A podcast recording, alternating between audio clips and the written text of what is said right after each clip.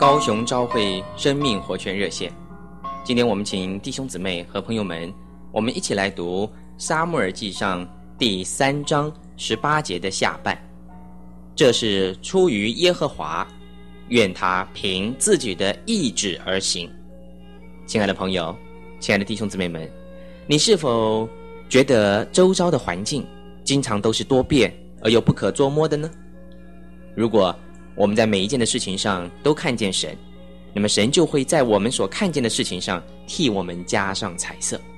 也许痛苦它并没有挪去，而环境也没有改变，但是如果我们生活的主基督在我们的忧愁痛苦当中以得救的乐歌四面来环绕我们，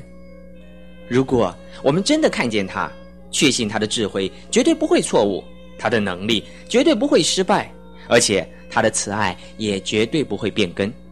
哪怕是他最严厉的对付，也就都会成为我们属灵上最大的帮助了。亲爱的朋友，亲爱的弟兄姊妹们，那我们就能够在丧事当中，在忧愁当中，在痛苦当中，甚至在失败当中，也能够像约伯一样的说：赏赐的是耶和华，收取的也是耶和华，耶和华的名是应当称颂的。弟兄姊妹，亲爱的朋友，没有别的方法，只有在每一件的事情上都看见神，那才能叫我们去爱那些伤害我们、烦扰我们的；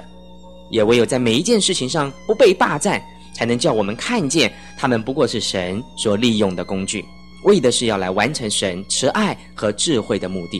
也为的就是要叫我们能够完全停止一切的怨言和叛逆。